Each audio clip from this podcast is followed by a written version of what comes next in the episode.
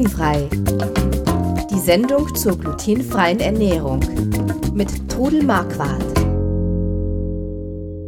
Einen wunderschönen guten Tag, da sind wir wieder mit dem Podcast rund um die glutenfreie Ernährung mit Trudel Marquardt. Wir werden heute wieder über glutenfreie Themen reden. Heute geht es um Bindemittel und auf der anderen Seite ist am Mikrofon meine Mutter Trudel Marquardt. Hallo. Hallo.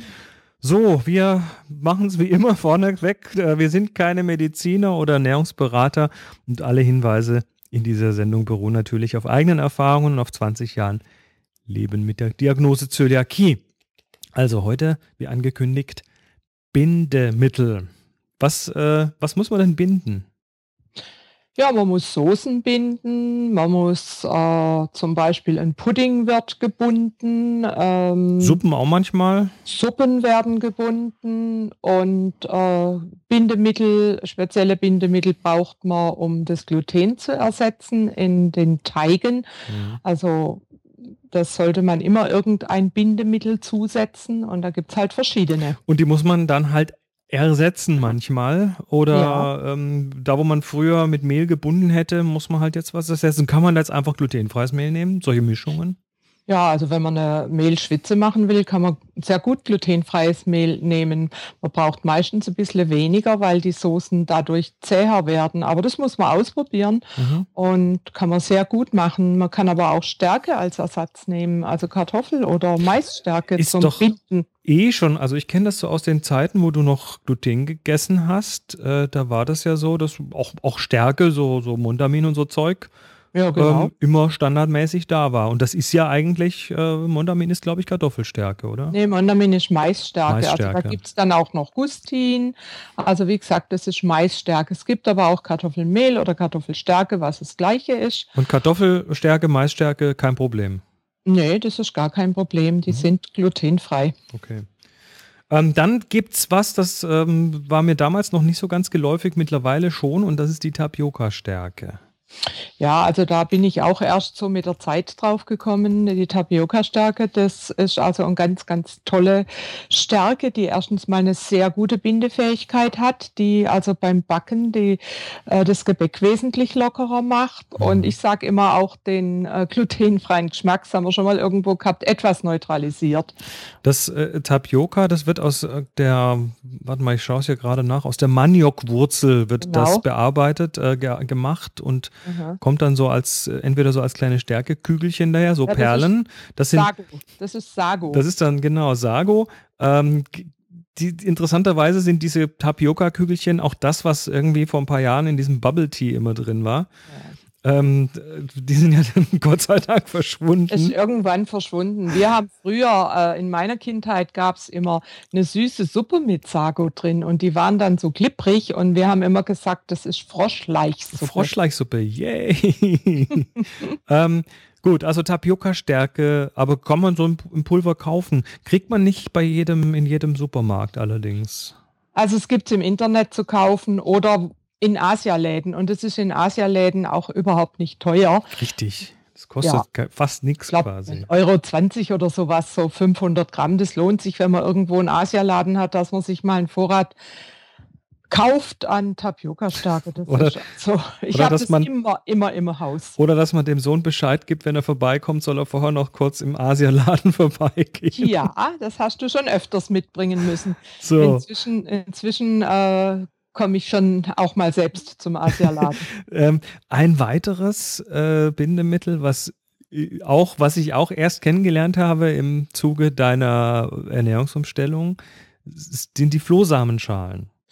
Ja, die hast du mir eigentlich, erinnerst dich noch dran? Vor vielen, vielen Jahren warst du in Schweden und hast mir eine Tüte äh, glutenfreie Sachen aus Schweden mitgebracht. Unter anderem ein Tütchen Flohsamenschalen. Da stand also drin drauf, ähm, dass das eine indische Pflanze ist, die heißt Psyllium und früher hieß es Fiberhusk oder Fieberhusk, Husk geschrieben und äh, heute wird es eigentlich Psyllium genannt. Also wird, wird geschrieben wie der Floh, F-L-O-H, Flohsamen. Ja. Allerdings äh, hat das mit dem Tier, dem Floh, gar nichts zu tun. Überhaupt nicht. Vielleicht sehen Flöhe so ähnlich aus, aber Flohsamenschalen äh, sind eben äh, die Schalen dieser Pflanze, dieses Psyllium plantago, mhm. und die sind ganz fein gemahlen. Also das, was ich aus Schweden hatte und es gibt es auch hier zu kaufen, ist sehr fein gemahlen. Das ist also ein ganz feines Puder. Das ist neutral vom Geschmack her.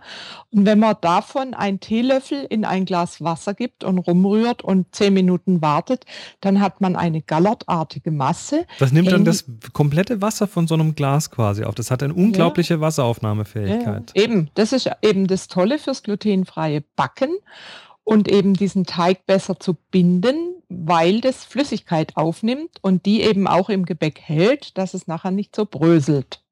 Sehr schön. Also Flohsamen, äh, Schalen, gemahlene sind quasi, gehören quasi so zum Standard in der glutenfreien Küche. Übrigens auch in der normalen Küche. Also bei uns kommt das auch durchaus mal als Bindemittel an was ran. Ja, was es übrigens auch noch gibt, das ist was ähnliches, das sind die Chiasamen. Das die sind auch, auch glutenfrei? Die sind auch glutenfrei und das ist auch ein Quellstoff. Da machen manche machen sich da Pudding draußen, alles Mögliche Aha. oder oder unter Smoothies drunter. Das quillt auch auf und das kann man also auch unter einem Brotteig oder so nehmen. Also ich persönlich bevorzuge die Flohsamenschalen, weil die einfach äh, farblos auch sind. weil die auch von der Handhabung, glaube ich, nicht so, ja, ein, ja, ja, nicht so ja, schwierig sind. Die rührt man einfach rein und lässt ein bisschen genau. quellen und gut. Ja.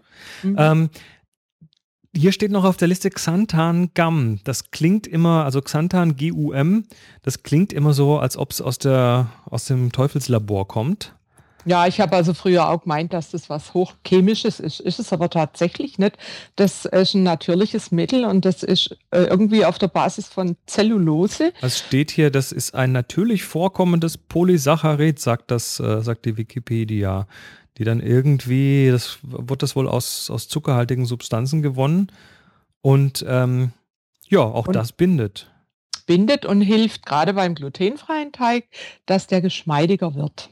Das ist also, bindet nicht ganz so viel Flüssigkeit wie die Flohsamenschalen, aber zusätzlich ein Teelöffelchen in den Teig rein ist super, weil es den Teig super geschmeidig macht und der lässt sich dann fast wie einen normalen Teig verarbeiten und das ist halt klasse. Muss aber gut, gut umgerührt werden, das Zeug. Ja, ich habe das hier mal ausprobiert, äh, hatte das mhm. dann an den Fingern und hatte dann irgendwie äh, eine ganze Zeit lang so eine glibbrige Schicht auf den Fingern, die ich kaum abgewaschen bekommen habe. So viel Wasser hat das aufgenommen. Deshalb heißt es halt Gamm. Genau, Gumm, wie Gummi. Gummi.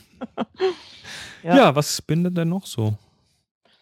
Ja, also wenn man zum Beispiel Soßen binden möchte, ich habe also früher habe ich immer so fix Soßenbinder gehabt. Ähm, den gibt es heute übrigens auch glutenfrei. Da muss man dann drauflesen, es gibt auch eine Mehlschwitze, eine fertige, die darf man natürlich bei glutenfrei nicht nehmen. Mhm. Aber der Fix-Soßenbinder ist auf Stärkebasis. Und wenn ihr da drauf die Zutaten lest, seht ihr, dass ihr den also in der Regel auch nehmen dürft. Also mhm. wer jetzt schnell eine Soße binden will. Für mich ist das kein Thema. Ich mache mir zum Beispiel eine Mehlbutter. Wie macht man denn eine Mehlbutter? Eine Mehl Butter, dann nimmst du ein Stück Butter und, und verknetest das mit Mehl und das kannst also du kalt verkneten. Kalt verkneten und tust das in ein Döschen in, in, oder in ein Gläschen in den Kühlschrank und wenn du dann eine Soße zum Schluss noch ein bisschen abbinden willst, dann gibst du einen Löffel von der Mehlbutter rein. Da brauchst du nichts anrühren, da hast du nichts Schmieriges, das kannst du dann einfach hm. und die Soße rühren und das bindet ganz herrlich. Auch die Butter, eine kalte Butter hilft auch, eine Soße zu binden. Hm. Ja, genau. Also kalte Butter ist ja auch der Klassiker, den, den man so aus der feinen Küche kennt, dass man so Butter in kleinen Würfelchen einfriert und dann äh, kalt und schnell in eine Soße reinrührt, in die heiße Soße. Ja. Das bindet dann. Es gibt noch so andere Mehle, die wir auch noch kurz ansprechen müssen. Das Johannisbrotkernmehl. Ja, das Johannisbrotkernmehl, das äh, wird aus den Samen des Johannisbrotbaumes gewonnen. Und das kann man ähm, also im, im heißen, in, einem, in einer heißen Flüssigkeit löst sich völlig auf und in kalter Flüssigkeit wird es ähnlich wie die Flohsamenschalen auch wie ein Gelee und ähm, wird also sehr häufig als Bindemittel eingesetzt in Lebensmitteln. Es kann in der Konfitüre drin sein, in Backwaren, in Gelees, mhm. in Gemüse, Konserven, in im Eis ist es oft drin oder in Milchmischgetränken. Das bindet es irgendwie gut. Und es ist auch relativ unbedenklich. Es gibt natürlich nichts, auf was man nicht allergisch sein kann, aber zum Beispiel das Guarkernmehl, da reagieren mehr Leute allergisch drauf als jetzt beim Johannisbrotkernmehl. Also ich benutze es sehr gern als Bindemittel. Kann man mit Guarkernmehl auch binden? Ja, das hat eine ähnliche Wirkung wie das Johannisbrotkernmehl mhm. und ähm, ja, also das ist äh, in vielen, vielen Sachen ist es auch drin, gerade auch Eis oder, oder in glutenfreien Mehlen ist oft äh, schon Guarkernmehl drin. Ich habe aber auch schon von einigen Leuten eben gehört, dass sie es nicht vertragen. Mhm, also auch da muss man es ausprobieren. Äh, ja. Pfeilwurzelmehl? Das ist ähnlich, das Pfeilwurzelmehl. Das heißt auch oft Arrowroot. Und äh, aber aus was das jetzt genau ist, weiß ich eigentlich gar nicht. Ähm, ja, ich habe es auch schon, man kriegt es im Reformhaus in so kleinen Tütchen und man kann das genauso wie Johannisbrotkernmehl oder Guarkernmehl als Bindemittel nehmen. Also wenn jetzt einer zum Beispiel eines dieser Bindemittel nicht verträgt, gibt es eben die Möglichkeit, ein anderes zu nehmen. Pfeilwurz. Ich schaue gerade mal nebenher Schau mal, nach. Da äh, das wollte ich eigentlich noch nachgucken. Aus Brasilien mhm. sind dort verbreitet, äh, sind aufrecht bis niederliegende, wachsende, ausdauernde, krautige Pflanzen, also deren Wurzel dann. Das sieht eher so wie eine Zierpflanze aus, aber interessant. Mhm. Gut. Ähm, Traubenkernmehl haben wir auch noch kurz besprochen vorher. Ja, das wird aus den, äh, das ist so ein Randprodukt äh, beim bei der Weinherstellung, da wird eben aus diesen Traubenkernen, die da irgendwo separat getrocknet werden, mhm. wird dieses Traubenkernmehl gemacht. Und es ist sehr, sehr hochwertig. Also ich gebe es eigentlich gerne in kleinen Mengen. Es ist auch nicht ganz billig, deshalb auch in kleinen Mengen zu Brotteigen. Gibt dem Brot erstens mal eine schöne Farbe. Das wird zu dunkel, ne? Ja, gibt ihm eine gute Kruste. Und es ist, wie gesagt, hochwertig, hat viele essentielle äh, Fettsäuren drin und ja, ich kaufe mir da immer so eine Dose im Bioladen oder im Reformhaus und gebe dann einfach äh, in eine Brotteige oder Brötchenteige einen Esslöffel davon. Mhm, sehr schön. Ja. So, ähm, es gibt noch so ein paar Sachen, die hier so eher ungewöhnlich sind, aber in Indien wird ja zum Beispiel mit, mit gemahlenen Mandeln oder auch mit Mandelmehl gebunden. Ja, also ich war mal bei einem Inderessen und dieser Ober konnte sehr gut Deutsch und dann habe ich mich mit dem unterhalten über das Thema glutenfrei und da hat er gesagt, das ist kein Problem, wir binden unsere Soßen mit gemahlenen Mandeln. Und dann haben die auch sehr viel Joghurt dran an ihren Currys, also gar nicht Mehl. Und natürlich muss man trotzdem fragen, die haben auch ähm, irgendwelche Fladen, die Mehl haben. kann also jetzt nicht generell sagen, ich kann alles beim Inder essen, aber ich habe dort hervorragend gegessen und äh, hat auch toll geschmeckt und ist mir sehr gut bekommen. Also einfach fragen. Genau. Ja, fällt dir noch was ein zum Thema Binden? Ansonsten ja, wir, wir haben, ich, ich glaube, haben wir über Kartoffel und Maisstärke. Ja, gut, wir haben. Äh, über die Stärken haben wir geredet, doch, Maisstärke, doch. Kartoffelstärke haben, haben wir schon. Nee, ich denke, das war eigentlich jetzt mal so das Wichtigste von den Bindemitteln. Also gar nicht so schwierig, glutenfreie Soßen zu binden. Wer mehr hören möchte, es gibt äh, 32 andere vorherige Folgen dieser Sendung, die findet ihr auf glutenfrei-kochen.de. Dort einfach auf den großen Podcast-Button drücken. Ja, ansonsten, wir machen nächste Woche wieder weiter. Und da geht es dann um die vollwertige Ernährung im glutenfreien Umfeld. Dann bedanken wir uns für eure Aufmerksamkeit und bis zum nächsten Mal. Tschüss. Tschüss.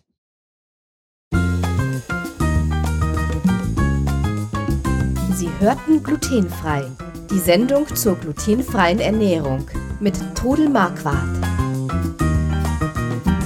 Über 900 glutenfreie Rezepte und weitere Informationen auf www.glutenfrei-kochen.de.